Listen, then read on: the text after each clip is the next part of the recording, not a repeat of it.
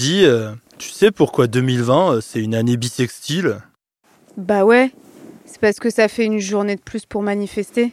Ah ouais Pour ne rien manquer de l'actualité des luttes sociales en France, écoutez la chaîne L'actu des luttes de Radio Parleur. Une rédaction avec des vrais gens dans la vraie vie du terrain, des vraies luttes tous les jours. Salut à tous et toutes, très heureux de vous retrouver pour ce nouvel épisode de Penser les luttes, votre podcast hebdomadaire pour décrypter ensemble les mouvements sociaux. Alors euh, cette semaine, dans ce nouvel épisode, on vous parle de nous un peu, des médias et de la crise que traverse le journalisme et l'information en France au sortir de cette pandémie de Covid-19. En parlant de ça d'ailleurs, hein, avant de démarrer, je vous rappelle qu'à Radio Parleur, nos seuls propriétaires, c'est vous, nos auditeurs, nos auditrices, c'est votre soutien financier qui garantit notre indépendance. Votre engagement nous permet de continuer à produire chaque jour des podcasts dédiés aux luttes sociales. Tout ça sans l'influence de milliardaires ou de grandes entreprises. On va en parler dans cet épisode. Rendez-vous donc sur radioparleur.net. Vous cliquez sur l'onglet Nous soutenir, c'est simple. Allez, pensez les luttes, votre podcast pour réfléchir ensemble les luttes sociales. C'est tout de suite sur Radio Parleur.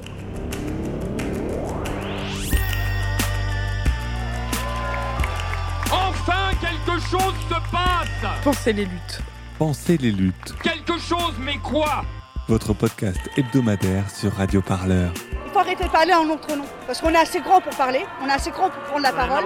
On en a ras-le-bol d'entendre des phrases de merde. Une émission pour penser ensemble les mouvements sociaux. Peu importe ta couleur, peu importe ton appartenance sexuelle, peu importe qui tu es, peu importe ce que tu manges, ce combat t'appartient.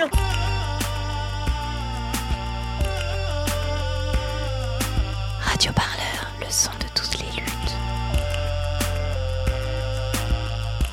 crois pas que ce mouvement il va s'arrêter de sitôt.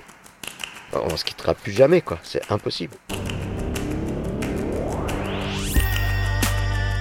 Plus de 300 suppressions de postes envisagées chez RMC et BFM TV, des plans de départ chez Bein Sport, l'équipe ou encore aux Parisiens, le distributeur de journaux Prestalis en dépôt de bilan et des revenus publicitaires qui s'écroulent. Comme bien d'autres secteurs, les médias n'échappent pas aux conséquences de la pandémie de Covid-19. L'épidémie est venue frapper une profession déjà fragile, marquée par une concentration dans les mains des grandes fortunes déconnectées souvent des enjeux de liberté de la presse et par la précarité de nombreux journalistes. Dans votre podcast Pensez les luttes cette semaine, on se regarde un peu le nombril, il faut le dire, et on vous propose de réfléchir aux conséquences de cette situation sur la qualité de l'information en France. On va aussi se pencher sur les solutions, les alternatives qui existent face à la concentration des médias et la dépendance au modèle publicitaire. Mais tout d'abord, un court extrait sonore pour introduire notre sujet, vous en avez l'habitude. Les GG, les grandes gueules en direct sur RMC uniquement. RMC aujourd'hui, la radio avec Maxime Niedo, Étienne Liebig et Fatima Ibounois en raison d'un mouvement social au sein de notre groupe média. Bonjour, bonjour à tous, merci. Merci d'être euh, là. On n'avait pas trop de doute de votre présence après euh, les échanges qu'on a eus ensemble. Je vous rappelle les chiffres, entre 330 et 380 CDI devraient euh, nous quitter et euh, 200 pardon, pigistes et, intermittents. C'est un chiffre écœurant qui nous a tous mis un coup derrière la tête, qu'on a encore du mal à digérer, encore plus écœurant quand on sait que ce groupe est, est sain euh, financièrement.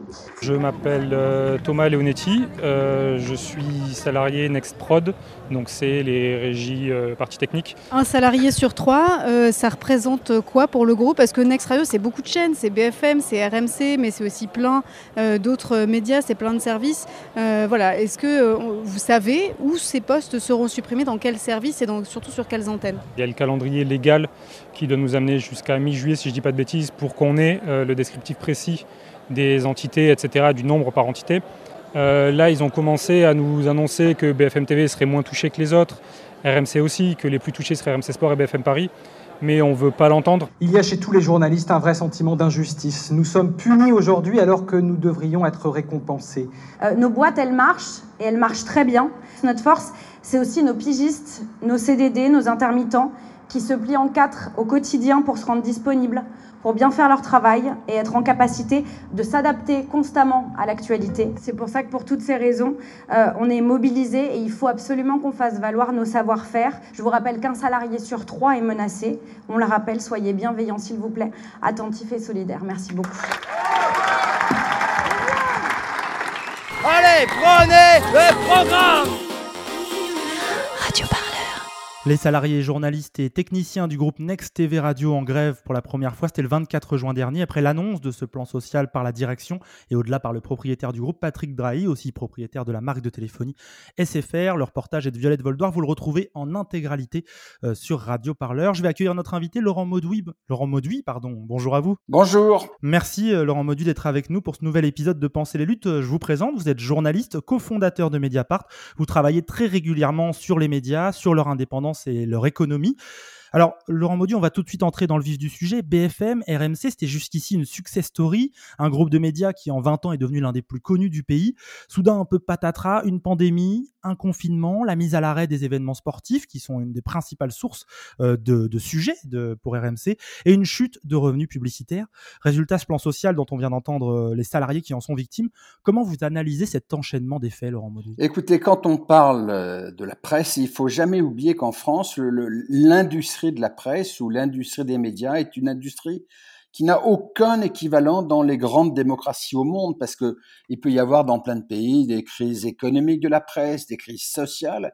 Euh, d'abord, la singularité de la situation française, c'est que les propriétaires des médias n'ont pas les médias pour métier. Hein, euh, euh, Patrick Drahi, vous l'avez rappelé, fait de la téléphonie, c'est ça le cœur de son métier. Il a acheté SFR, mais beaucoup d'autres euh, télécoms euh, partout dans le monde. Martin Bouygues, propriétaire de TF1, fait du béton et, des équipements publics. Euh, Xavier Niel fait propriétaire du Monde. Bon, voilà.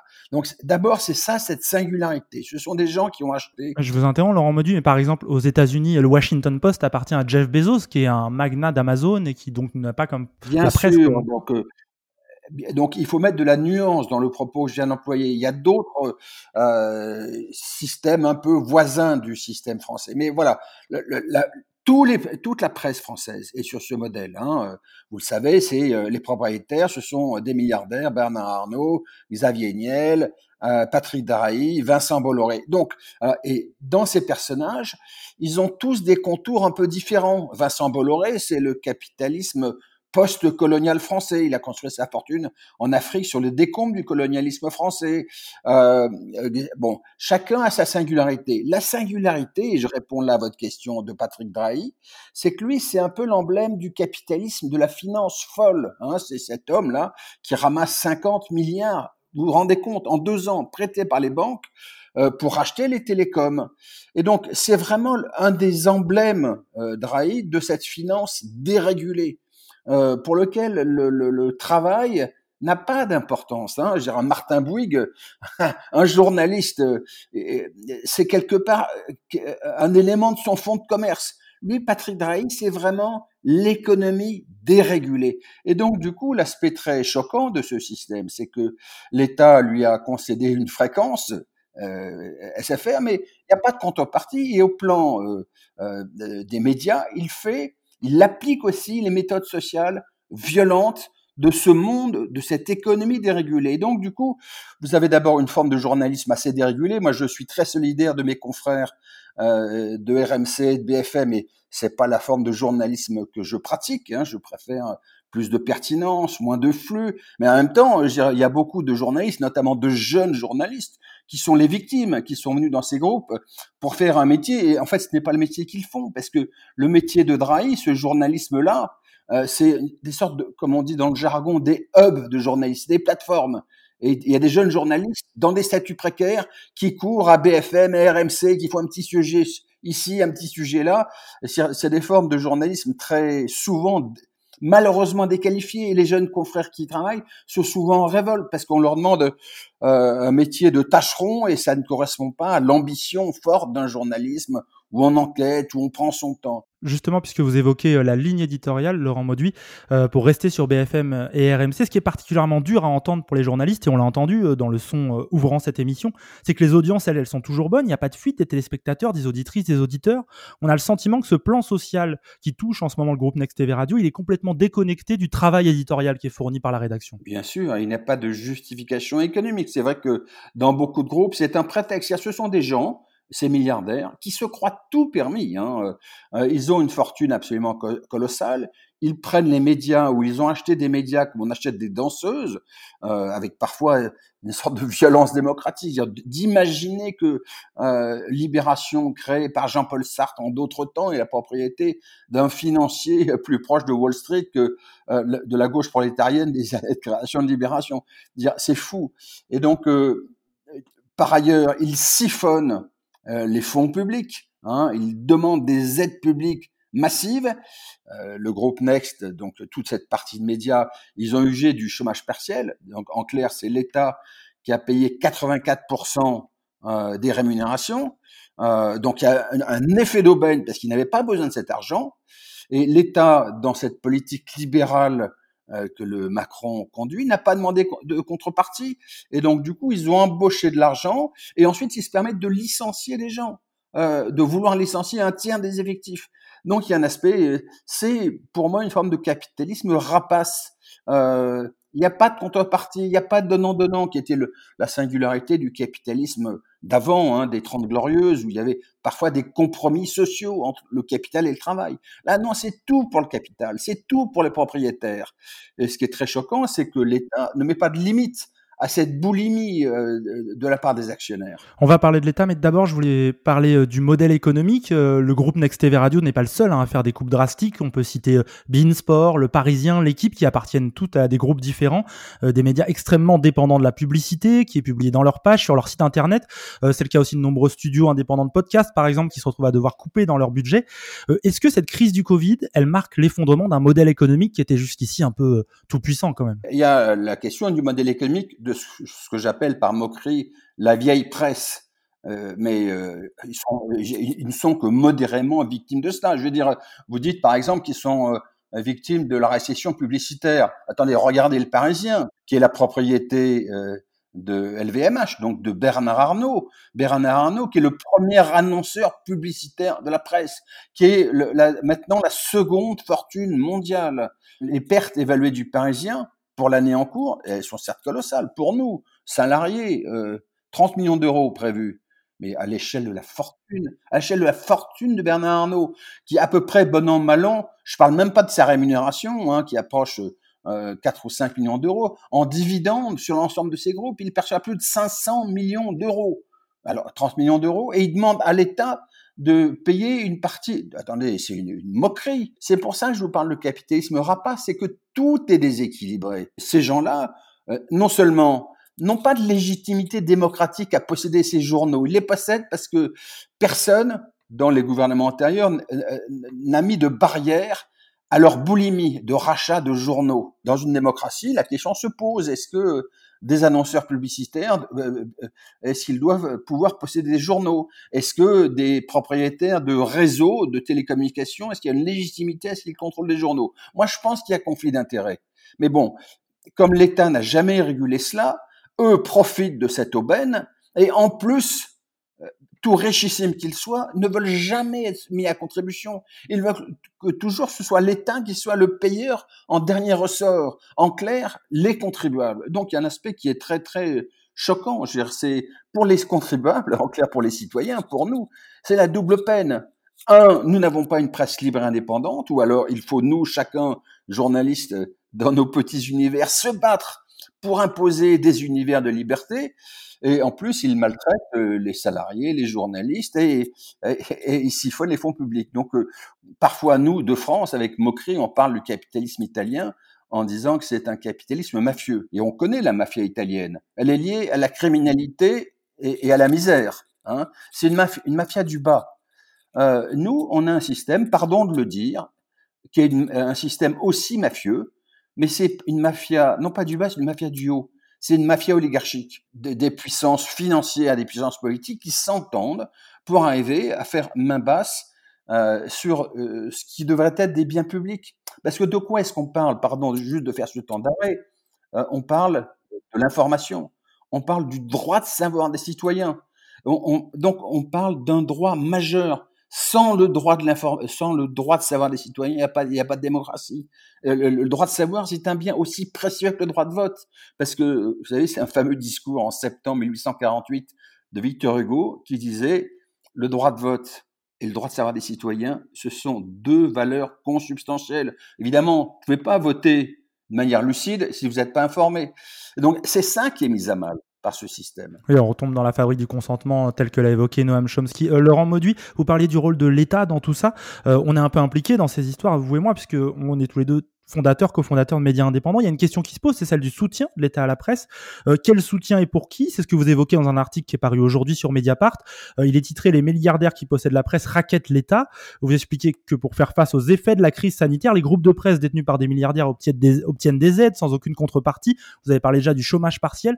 Est-ce qu'en quelques mots, on peut expliquer ça, qui est un bon exemple de, ce rôle de l'État face à la presse? Moi, je trouve qu'on est dans un système qui est très choquant, puisque actuellement, le rôle de l'État euh, consiste à empêcher l'arrivée de nouveaux entrants, notamment euh, des médias libres, dans un univers qui est entre les mains de milliardaires dont la presse n'est pas le métier. Donc, en fait, on est dans un système d'une économie assez fermée, et les milliardaires ne veulent surtout pas qu'il y ait des journalistes indépendants qui créent des médias indépendants. Et toute la politique du gouvernement, notamment la politique d'aide financière, vise à consolider le pouvoir des milliardaires. Donc, dans l'article que j'ai publié il y a quelques heures, euh, je rappelle une autre enquête que j'avais faite en 2018 sur la base des derniers chiffres connus à l'époque, était 2016, sur les aides publiques, les aides de l'État euh, à la presse quotidienne nationale. Euh, j'avais établi le fait que 49% des aides, presque 50%, allaient aux 6 milliardaires les plus riches. en clair, le premier bénéficiaire, c'était M. Bernard Arnault, première fortune française, qui a lui tout seul capté 15% des aides à la presse. Nous, à Mediapart, on a un point de vue euh, qui est très ferme. On considère que les aides directes sont des aides scandaleuses. Il ne faut pas que l'État dise, tiens, je donne tant de millions à monsieur Intel. Pourquoi? Sur quel critère on va donner tant de millions? En revanche, euh, une mesure qui consisterait à dire, on prend une mesure générale d'aide à l'écosystème de la presse. Par exemple, on fait une TVA zéro. C'est pas une TVA pour aider les, propriétaires. Là, ce serait une mesure pour aider les lecteurs à acheter des journaux.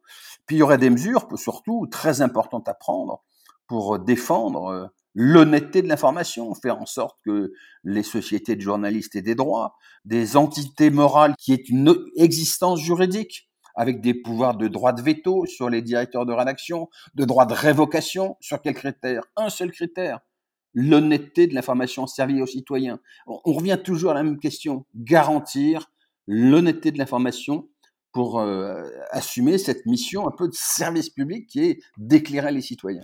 Laurent Mauduit, on va avancer dans notre échange et dans cet épisode de Penser les luttes, on vient d'évoquer euh, la crise actuelle causée par le Covid. Je voulais aussi pointer une chose, c'est qu'on en a un peu parlé, c'est que le monde des médias n'a pas attendu cette pandémie pour être en difficulté.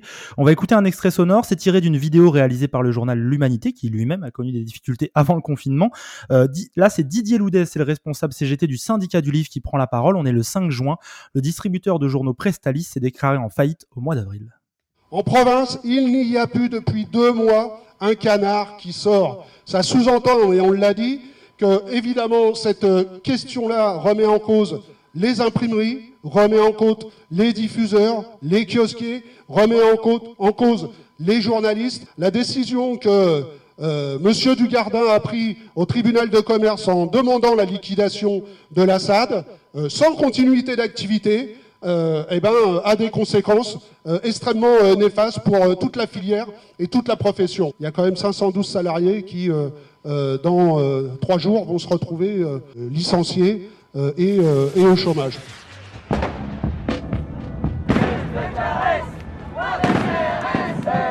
Pensez les luttes avec Radio Parleur. Et on fait quoi aujourd'hui là? On joue au chat et à la souris avec la police ou on s'organise? Ce syndicaliste de Prestalis, hein, c'est le principal distributeur de journaux en France euh, qui a acté le licenciement de 512 salariés dans le courant du mois de juin. Euh, Laurent Modu, la situation de Prestalis, elle n'est pas nouvelle. C'était une énième difficulté financière pour un distributeur qui est confronté en fait depuis de longues années à la baisse du nombre de journaux distribués. Il y a eu beaucoup beaucoup de polémiques autour de Prestalis. Est-ce que le Covid a finalement pas simplement venu aggraver une situation qui était déjà mal engagée pour Prestalis, mais aussi pour la presse en général, juste venir mettre en lumière les difficultés qu'on avait? Oui, c'est une histoire longue. Hein parce que pour bien comprendre ce qu'était l'objet de cette société, c'était, elle avait une mission euh, démocratique. Hein, c'est que euh, quand les résistants, euh, quand on arrive à la fin de la guerre, le, gouvernement provisoire rétablit la liberté de la presse, mais on comprend bien qu'il n'y a pas de liberté de la presse s'il n'y a pas une universalité de la diffusion des journaux de telle sorte que le Figaro soit diffusé, certes, mais que l'humanité aussi le soit, que tout le monde soit diffusé. En, en, en clair, qu'un kiosquier n'ait pas la possibilité de choisir les journaux qu'il a envie de distribuer et, et sur les autres. Selon son opinion politique. C'était une mission démocratique, euh, obligation d'universalité. Il y a deux dangers qui se profilent. Il y a le danger de Prestalis, puis il y a un autre dont je vais vous parler, dont personne ne parle. Alors, que s'est-il passé avec Prestalis Pour aller très vite, c'est que cette société qui était à l'origine d'une coopérative euh, s'est transformée progressivement et a été prise en main euh, année après année de plus en plus euh, euh, par le patronat, euh, notamment a été géré par le, le groupe Lagardère, euh, qui était lui-même intéressé à la diffusion des journaux, donc dans une situation de conflit d'intérêts. et les grands journaux ont été de plus en plus privilégiés, et les petits journaux, comme Politis, comme d'autres, ont été de plus en plus écrasés par les tarifs qu'on leur demandait. Et, et dans le cadre de la crise générale de la presse, la société a fait faillite, a déposé son bilan. Et donc il y a un bilan qui est gravissime. Et donc, s'il y avait un gouvernement progressiste un jour en France, il faudrait qu'il se repose la question de la garantie de l'universalité de la diffusion, parce que des, les petits journaux, notamment, sont les plus menacés. Mais je voudrais pointer, si vous m'y autorisez, si vous me laissez le temps, un autre problème. Allez-y. Ben, c'est que euh, les kiosques changent maintenant. Euh, les kiosques, c'était l'heure de la presse papier. Là, maintenant, on bascule de plus en plus vers une presse numérique. Et donc, euh, ce vers quoi on va se diriger, c'est progressivement euh, des kiosques numériques. C'est quoi un kiosque numérique? Ben, Par exemple, les abonnés de SFR, reparlons de M. Drahi, ben, M. Drahi a créé un portail numérique qui s'appelle SFR Press, où il vend ses journaux. Euh, donc il y a l'Express, tous les titres attenant les 50 titres du groupe L'Express, Libération, et puis il a passé des accords avec quelques journaux amis, Le Courrier Picard, aujourd'hui en France, je crois. Mais vous vous rendez compte de la gravité de ce dispositif? C'est-à-dire que M. Drahi, auquel l'État a donné euh, euh, le système qui permet euh, d'avoir la téléphonie mobile, c'est une, concession publique, choisit les journaux qu'il diffuse. Vous imaginez si tous les opérateurs téléphoniques choisissaient les journaux qu'ils diffusent et pas les autres? Pourquoi est-ce qu'on a donné une concession de téléphonie mobile sans les obliger à une obligation d'universalité de la diffusion. Et donc, euh, le législateur, notamment le gouvernement socialiste antérieur, mais à fortiori Macron, qui lui a plutôt des tendances liberticides encore plus marquées, ne s'est posé la question de demander des contreparties aux opérateurs téléphoniques, qu'ils aident, qu'ils contribuent à la diffusion de la presse et de toute la presse. Hein, de la même façon que la loi Bichet en 1947, l'avait exigé pour la diffusion de la presse papier. Donc voilà, il y aurait une réforme qui serait, un, une refondation de la distribution du papier, et deux, faire une législation progressiste de sorte que les opérateurs téléphoniques soient soumis à des obligations de diffusion de toute la presse, toute la presse sans exception. Et justement, je précise d'ailleurs hein, que ces services télé SFR News sont aussi proposés en bonus dans le cadre des abonnements téléphoniques, ce qui fait que ça devient une sorte de presse gratuite qui dit pas son nom et que ça euh, déprécie euh, la valeur euh, du journalisme. Je voulais évoquer un article, Laurent Mauduit. Le 21 mars dernier, quelques jours après l'annonce du confinement, vous avez publié un article sur Mediapart titré Pour la presse imprimée, la crise de trop. On est un peu en train d'en parler. Vous annonciez une crise gravissime pour tous les titres qui ne sont pas convertis. Vous utilisiez aussi à la fin une fable de Jean de La Fontaine, Animaux malades de la peste. Ils ne mourraient pas, mais tous étaient frappés. Est-ce qu'aujourd'hui, on y est là, tout le monde est frappé, la crise, elle est systémique, et est-ce qu'on peut s'attendre du coup à d'autres plans sociaux, notamment dans la presse écrite? Oui, je pense qu'il faut être assez, assez lucide. La singularité de cette histoire, c'est que, je, l'ai dit, je l'ai rappelé, les actionnaires de la presse française n'ont pas la presse pour métier. C'est pas le groupe Bertelsmann, c'est pas en Allemagne, le groupe Murdoch dans les pays anglo-saxons. Et donc, ce sont des gens qui n'ont pas forcément des logiques professionnelles. Hein et, et notamment euh, qui n'ont pas tous la vie. Ils veulent des journaux comme outils d'influence pour peser sur la puissance publique. Mais les logiques industrielles, parfois, ils s'en moquent. Et, du coup, comme on vit, on vit une révolution technologique qui est très importante, d'autant plus importante, celle de, d'Internet, que ça peut être aussi une révolution démocratique, parce que ça donne aux, aux lecteurs, aux citoyens, une place nouvelle dans, la, dans leur relation avec la presse. Et en fait, la plupart des propriétaires de presse ne se sont pas intéressés à ces questions et observé en France le retard que la presse française a dans cette mutation technologique pour glisser progressivement du papier vers la presse numérique. Euh, disons-le, la presse française a eu à peu près 15 ans de retard dans le virage Internet. Euh, parce que c'était pas du tout leur souci. Euh, les grands journaux, euh, euh, Le Monde, Le Figaro, Libération, ont vrai... je parle même pas de Libération, qui c'est tellement pitoyable ce qui s'est passé avec ce, ce qui était autrefois ce grand journal mais ils ont pris le virage Internet en 2010 à peu près, 2010-2011. Donc je dis bien 15 ans de retard. Oui, avant c'était seulement perçu comme une extension du papier sur lequel on pouvait faire revivre des, des, des articles déjà sortis sur le papier. Oui, c'était une, extension publicitaire, à vocation publicitaire. Regardez ce qu'a fait Le Monde euh, dans les années 2000, et je le dis, moi j'y étais... Euh, à l'époque et euh, on n'était pas forcément assez lucide à l'époque. La, société journaliste du monde, c'était euh, le monde au lieu de créer un grand journal et progressivement prendre les vieux lecteurs papier par la main pour dire venez sur internet, vous verrez, c'est la même pertinence, c'est la même rigueur, mais il y en a plus, et puis c'est une écriture multimédia enrichie, pas du tout. Le monde a créé une filiale 50-50 avec la Garbert pour euh, capter de la pub, c'est tout. Euh, à la différence de, euh, de beaucoup de journaux anglo-saxons qui ont une vision plus plus réfléchie et donc euh, donc en fait les, grands journaux français ont été aussi très loin, très éloignés du bouillonnement démocratique qu'il y a eu autour d'Internet. Comment est-ce que Internet peut être un instrument euh, de, participation? C'est quoi le, le participatif donc dans les journaux, à la fois les blogs, les commentaires d'articles, c'est-à-dire faire vivre les journalistes? Sous l'observation des citoyens, sous la critique des citoyens, euh, eh bien, euh, on ne le découvre que très tardivement, et encore, on n'a même pas découvert, parce que regardez le participatif. Ce que je vais dire est immodeste, mais Mediapart est le seul journal où chaque abonné a un blog. Gratuitement, il a son blog.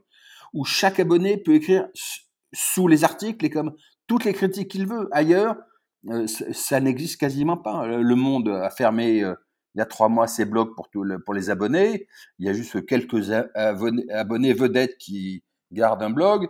Et les commentaires d'articles sont réduits à quelques centaines de signes, c'est tout. Et donc, euh, le, participatif a très peu de place dans la presse française. Sur les conséquences un peu de ce constat qu'on fait, constat économique, constat aussi de retard sur le passage à Internet, euh, je pense qu'il y a aussi une question à discuter au-delà de l'économique, c'est le risque éditorial, le risque journalistique. Je pense à BFM par exemple, qui est un peu la base de notre discussion. Euh, c'est déjà une réaction à flux tendu, qui est souvent la première sur les lieux d'un événement, mais qui souvent fait des erreurs factuelles du coup, laisse beaucoup de place à des éditorialistes, pas toujours experts. Euh, on passe avec moins de journalistes, il va y en avoir 300 à peu près de moins de journalistes et techniciens, mais en tout cas beaucoup de journalistes. On peut s'attendre à des chaînes de télé quasiment euh, exclusivement constituées de talk shows sur le modèle de Fox News ou aux États-Unis ou ces chaînes ultra conservatrices. Est-ce que c'est une inquiétude qu'on doit avoir? Ah oui, c'est bien une, inquiétude. Alors, il faut dire les choses avec précaution, ce que j'ai essayé de faire tout à l'heure, parce que moi, je me sens totalement solidaire euh, des journalistes, et notamment les plus jeunes, euh, dans des statuts précaires, dans ces chaînes-là, qui sont les victimes euh, de ce système. Euh, et donc, j'ai pas envie de me poser euh, de manière arrogante en donnant de leçons. Mais une fois j'ai dit ça, il faut malgré tout dire que c'est une forme de journalisme euh, dégradé. C'est-à-dire que ce qui est recherché, c'est sans arrêt, euh, non pas la pertinence, non pas l'information de qualité, c'est le flux, la, course, la course à l'audience, la course spectaculaire. Et donc, du coup, assez forcément, euh, ça conduit à des dérapages assez fréquent. Alors, euh, ils n'en ont pas eu le monopole. Hein. Euh. Je pense à des chaînes qui ont été beaucoup plus vite sur ce chemin euh, de passer de moins de reportages, moins de présence sur le terrain, parce que c'est quand même une des forces de BFM. Je pense à CNews, par exemple, qui est déjà une chaîne avec énormément de talk shows, de discussions. Est-ce que vous avez peur que ces chaînes-là, elles se généralisent ah, Si on peut s'arrêter un instant sur CNews, c'est intéressant. Hein. Donc, c'est l'ex-iTélé. Ils ont fait une purge au moment de la grève Hein, Canal+, c'est au moment de la grève très courageuse des journalistes de iTélé. Souvenez-vous, euh, iTélé, donc c'est la propriété de Vincent Bolloré à partir de 2014, quand, il prend le contrôle du groupe Vivendi, dont Canal et iTélé sont les filiales. Euh, Vincent Bolloré, je l'ai dit, c'est euh, l'héritier d'un groupe né post-colonial français. Hein. Il, fait sa fortune dans le, les bois précieux en Afrique, les équipements portuaires en Afrique, et il est lui-même d'un tempérament politique personnel euh, très proche de la droite catholique radicale. Hein. Et le, la première personne qu'il installe comme directeur de la rédaction d'ITélé, c'est un jeune homme dont le grand-père, euh, euh, Adrien Zeller, était l'un des généraux putschistes de la guerre d'Algérie. Vous me direz, nul n'est responsable de son grand-père, certes, sauf que le jeune homme en question, Guillaume Zeller, écrivait lui-même des billets sur le blog de Robert Ménard, Boulevard Voltaire, euh, donc un blog d'extrême droite, euh, des billets en réhabilitation de Paulo Sarès, qui était l'un des généraux torsionnés en Algérie. Donc euh, on sent bien que quand vous faites référence à Fox News, c'est intéressant parce que Fox News, ça a commencé comme ça. Ça a commencé aux États-Unis par des talk shows avec des gens de la société, comment dire, normaux et quelqu'un d'extrême droite. Et puis progressivement, les gens normaux ont disparu, il n'y a plus que l'extrême droite. Ah ben, CNews, si vous observez bien, ben, vous avez Zemmour face à quelqu'un, et puis un jour, j'en prends le pari, il n'y aura plus que Zemmour. Euh, Zemmour, condamné euh, pour euh, provocation à la haine raciale et qui a toujours son rond de serviette. Euh, voilà, donc il y a une évolution, pas, pas, seulement vers le journalisme low cost, on passe deux heures, trois heures en attendant le remaniement ministériel. En fait, c'est du bavardage, c'est du journalisme insupportable, c'est ce que les citoyens à bon droit détestent. Mais c'est pas seulement ça, c'est aussi euh, des médias qui, de plus en plus, contribuent à ce que vous appeliez tout à l'heure euh, le façonnement euh, du consentement. C'est évolue de plus en plus vers vers la droite. Quoi. Laurent Mauduit, on, va aborder la dernière partie de notre discussion. Dans cet épisode de Penser les luttes, on vient de faire le constat d'une situation assez inquiétante de la presse, de l'indépendance, de l'information. On va sortir un peu de ce marasme quand même, réfléchir à des solutions pour terminer. Euh, pour cela, je propose de commencer par écouter euh, l'économiste Julia Cagé. Elle a longuement travaillé sur la presse et les modèles de financement qui pourraient garantir l'indépendance des médias. Elle évoque l'un d'entre eux que l'on nomme le fonds de dotation. C'est une possibilité qui a été ouverte par le droit français en, en 2007 qui a tous les avantages de la fondation et pas les inconvénients. Donc l'inconvénient principal d'une fondation en droit français, c'est qu'il faut un décret en Conseil des ministres et des représentants de l'État. Donc ça implique l'État, un fonds de dotation. C'est une fondation sans État. Pourquoi c'est important un, fonds de dotation pour l'indépendance d'un média? Parce qu'en fait, une fois que vous avez transféré le capital d'un média à un fonds de dotation, vous assurez l'indépendance de ce capital en le gelant à tout jamais. Le capital qui est mis dans une fondation, dans un fonds de dotation, ne peut pas être revendu, il ne peut pas être racheté, donc vous ne pourrez plus avoir d'attaque euh, extérieure de la part d'actionnaires qui voudraient euh, acheter le, média, par exemple, contre euh, la volonté des journalistes.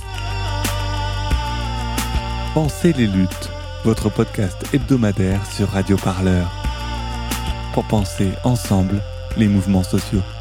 Julia Cagé, économiste, professeure à Sciences Po Paris et autrice notamment du livre Le prix de la démocratie sorti en 2018 aux éditions Fayard. Laurent Mauduit, ce que nous décrit Julia Cagé, c'est quand même globalement la voie qu'a choisie Mediapart. Vous êtes en train de verser des actifs du journal dans un fonds de dotation, très simplement car c'est assez complexe, on est vite dans des choses très juridiques. Est-ce qu'on peut expliquer à nos auditeurs et auditrices comment ça fonctionne? Oui, oui, Julia Cagé décrit exactement ce que Mediapart a fait hein, et qui a été le seul pour l'instant à le faire. C'est très simple, l'enjeu est un enjeu démocratique. Si vous m'autorisez, je fais un petit rappel historique. Euh, le, programme du Conseil national de la résistance, donc euh, quelques mois avant la libération, fixe l'ambition démocratique à la libération. Et la formule que dit le CNR, c'est rétablir la liberté de la presse, son honneur et son indépendance vis-à-vis des puissances financières. Et donc à l'époque, et tout le monde dit ça, hein, je veux dire, euh, euh, Albert Camus par exemple dit dans tous ses éditoriaux dans combat, il vaut mieux un journal pauvre et libre qu'un journal riche et asservi. Il faut une presse libre. Je rappelle qu'à l'époque, une majorité de la presse française a collaboré avec euh, l'occupant allemand. C'est pour ça aussi qu'on décide de la refonder. Oui, c'est ça, mais c'est aussi parce que la presse d'avant-guerre est une presse totalement affairiste, entre les mains des puissances financières. C'est avec ça qui, que, que le, le, à la libération, tout le monde veut en finir. Et donc à l'époque, euh, par, tout le monde veut appliquer le programme du CNR. Et ça se fait dans des tâtonnements. Chacun trouve sa forme juridique. Et donc finalement, il y aura deux formes qui vont émerger. Y a la forme Le Monde à partir de 1952. C'est un journal probabilité de ses journalistes. Hein, c'est un peu le modèle que Libération copiera 20 ans après quand il se créera. Et puis il y a l'autre modèle qui est la coopérative ouvrière. Donc les deux modèles sont différents, mais ils sont liés par une même ambition démocratique. Protéger l'indépendance de la presse qui était absolument décisive. Et donc nous, à Mediapart, quand on a créé ce journal, il y a eu tellement de choses à régler qu'on n'a pas pu régler au début la question du statut juridique de la société, mais comme les fondateurs commencent à prendre de l'âge et un jour se retireront, on s'est dit, c'est l'une des dernières réformes qu'on doit faire. Est-ce qu'il ne faut pas trouver une forme juridique pour faire en sorte que l'indépendance soit pérenne, que Mediapart devienne un journal inachetable, inopéable, inspéculable, la propriété euh, euh, soit protégée. Hein? Et donc, du coup, on a examiné les deux grandes expériences passées. Euh, le, le, modèle Le Monde ou Libération ou le modèle coopérative ouvrière. Et on a trouvé que les deux avaient malheureusement échoué. Euh, le Monde Libération, ben on voit bien ce qu'ils sont devenus. Hein. Oui, et en plus de ça, les rédactions se sont souvent livrées à des luttes de clans pour contrôler le, le, capital. Et on s'est trouvé, trouvé que c'était un peu triste de voir des rédactions se déchirer, notamment ça a été notre histoire au monde. Et puis les coopératives ouvrières, ben malheureusement, c'est la même histoire. Hein. La dernière, dans la presse, mis à part peut-être Alternative économique, qui a encore ce statut-là, mais le, le dernier grand quotidien, c'est euh, le courrier Picard euh, jusqu'en 2009, et puis finalement, un homme, une voix, c'est un bel idéal démocratique, ben un homme, une voix, ils ont voté majoritairement pour la vente du journal. Donc on a essayé de nous trouver, de faire une invention démocratique, un truc totalement nou dans le même esprit que la coopérative ouvrière, mais un qui fasse en sorte que les journalistes et les salariés ne se déchirent pas pour le contrôle du capital, que le capital soit sanctuarisé, euh, et deux, que ce soit qu'on ne puisse plus vendre. Bon, et donc du coup, c'est ce qu'on a fait. On a mis, l'ambition, c'est de faire en sorte que quand les fondateurs partiront, euh, bah le, donc on a créé ce fonds, un fonds pour une presse libre, c'est son nom, et son ambition est double. L'ambition 1, c'est euh, le donc le toutes les parts des actionnaires de Mediapart ont été rachetées et les parts ont été confiées à ce fonds. Donc Mediapart est le premier journal sans actionnaires. Hein. Euh, et puis euh, il y a surtout l'objet de ce fonds, c'est de s'appuyer sur le, la réussite de Mediapart pour en faire profiter d'autres journaux. Et donc l'ambition de ce fonds, c'est de récolter euh, des, des, de l'argent des citoyens euh, défiscalisé comme la loi l'autorise en cas de don à des associations euh, à vocation d'intérêt public. Hein. Une défiscalisation à hauteur de 66%. Exactement, et donc ce fonds euh, étudiera les projets de développement euh, de jeunes journalistes, euh, essentiellement dans le numérique. voilà, sa mission, ce sera d'aider au développement de la presse indépendante. Et donc, on est assez content de notre invention parce que, un, ça sauvegarde Mediapart, et deux, on va essayer de faire profiter de notre succès toutes les jeunes, les jeunes pousses qui veulent euh, euh, un peu dans notre sillage, parce qu'on n'a pas du tout de vocation euh, impérialiste. On veut pas se développer en province. On va parler de cette question du développement des, médias euh, alternatifs. J'avais une question tout à l'heure, Laurent Mauduit, vous disiez que vous étiez les seuls euh, à appliquer cette, euh, stratégie du fonds de dotation, mais il y a un autre journal qui, en tout cas, a annoncé qu'il souhaitait le faire, c'est Libération. Euh, récemment, il a quitté euh, le groupe Altis, il est en train de le faire, du fameux Patrick Drahi qui revient souvent dans cette émission, pour entrer dans un processus de versement dans un fonds de dotation indépendant. Tout cela en gardant la même équipe, je pense à Laurent Geoffrand, à, à Denis Oliven aussi, qui sont toujours proches des cercles du pouvoir. Euh, quel est votre sentiment sur cette évolution surprise d'un des principaux quotidiens français qui applique cette méthode au départ d'une sorte de, de possession d'un milliardaire? Ça a surpris tout le monde. Euh, oui, euh, ça a surpris tout le monde. Vous y croyez? Quelles sont les intentions de Patrick Drahi? Veut-il d'un seul coup aider au développement de la presse libre et indépendante ou bien veut-il se débarrasser dans les conditions financières discutables euh, du journal, comme au même moment il licencie à BFM TV, j'ai observé que mes confrères de Libération avaient des inquiétudes en pensant qu'il y avait des arrière-pensées dans le projet. Et donc, euh, je pense que... Ils n'avaient pas été mis au courant en plus. Avant l'annonce de ce projet, ils n'étaient même pas au courant. Non. Euh, nous, à Mediapart, comme le souci est un souci démocratique, on a fait une commission ad hoc dans le journal représentant tous les pôles du journal, euh, toute l'équipe en a parlé en assemblée générale pendant des mois et des mois et des mois, et on a et puis euh, donc c'était totalement consensuel et à la fin c'était par un vote de l'équipe. Nous les fondateurs, on avait bien dit qu'on ne ferait rien sans le consentement de l'équipe et donc le projet a été voté à j'ai oublié 94 ou 95% des voix. On a essayé de rassembler la volonté commune de l'équipe pour faire un journal pérenne. Et donc, je pense que l'équipe a été très, et donc ça a été une co-construction pour inventer quelque chose qui dépasse et qui soit plus progressiste encore que le coopérative ouvrière. Euh, autre solution intéressante que je voulais évoquer avec vous, Laurent Maudu, parce qu'il n'y a pas forcément que le fonds de dotation, c'est déjà une idée qu'on vient de donner, c'est celle du don. Euh, elle est mobilisée par de nombreux jeunes médias, le don financier par de, des, des particuliers. Euh, un exemple chez nous, à Radio Parleur, on le fait, on en a parlé juste au début de cette émission, on refera un appel à la fin. je pense aussi à Reporter, le quotidien de l'écologie, fondé par un autre ancien du monde, Hervé Kempf. Est-ce que cela peut être viable à long terme, Laurent Mauduit Écoutez, on est dans une période euh, où beaucoup de journaux indépendants euh, euh, sont dans des formes de rivalité pour inventer des systèmes. Et donc, bienvenue au club. Moi, je trouve que plus il y a d'initiatives... C'est presque de la destruction créatrice. non, non, mais c'est... attendez, moi, je ne dis pas que le modèle économique choisi par Mediapart, qui est celui de l'abonnement, soit le seul possible. Et donc, il y, en a, sûrement beaucoup d'autres. Et donc, nous, quand on démarre un peu avant tout le monde, euh, on est un peu un petit laboratoire. Les gens regardent ce qu'on fait pour voir si on va y arriver ou si on va se casser la gueule. Euh, s'il y a d'autres systèmes sous la forme du don, sur la forme euh, des contributions participatives, toutes les expériences sont bonnes à prendre et mutualisons ensemble les journaux indépendants, les succès et les échecs des uns et des autres pour avancer. En tout cas, l'aspect considérablement important, c'est qu'il faut que nous parvenions tous ensemble collectivement à refonder une presse libre. Les citoyens en ont besoin. Et donc, euh, euh, nous, on a un peu ouvert la voie. Euh, et la bonne nouvelle de Mediapart, qui est Mediapart qui gagne de l'argent, qui euh, ben c'est pas une bonne nouvelle pour nous, c'est une bonne nouvelle pour tous les citoyens et tous les jeunes journalistes.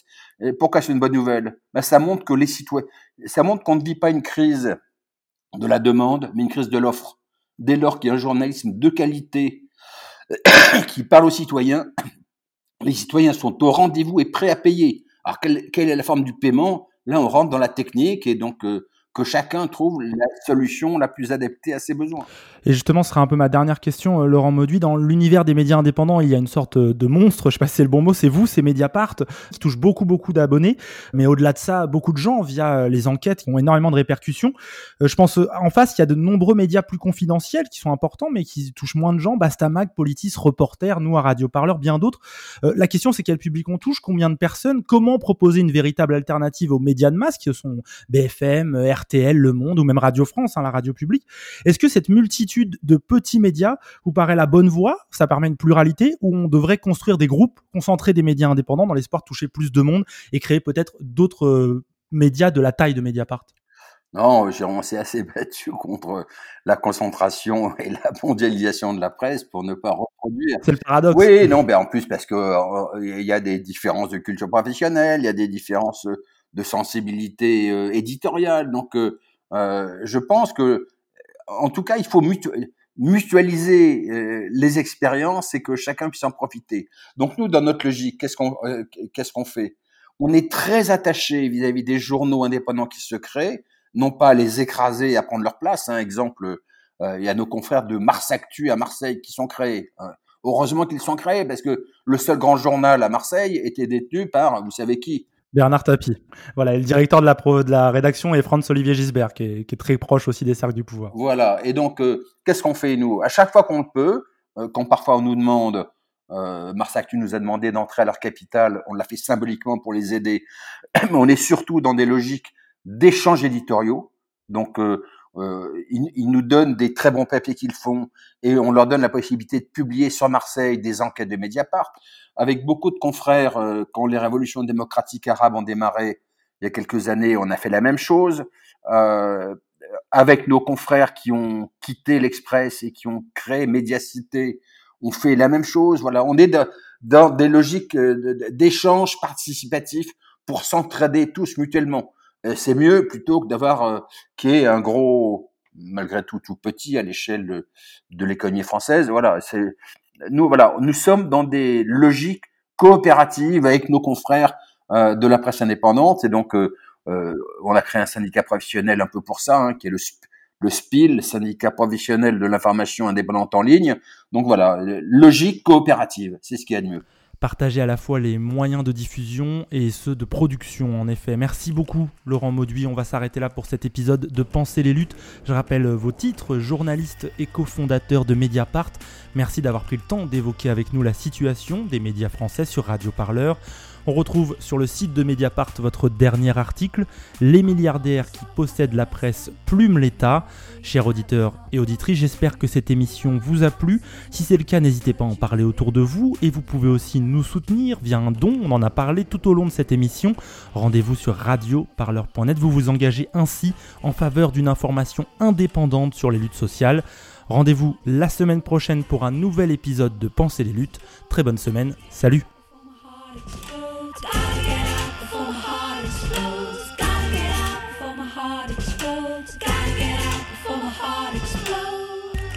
Radio Parleur, le son de toutes les luttes. Écoutez-nous sur radioparleur.net. We, are the lost, waiting for the song, the beautiful things that we have done. I can feel the rough edge of your tongue,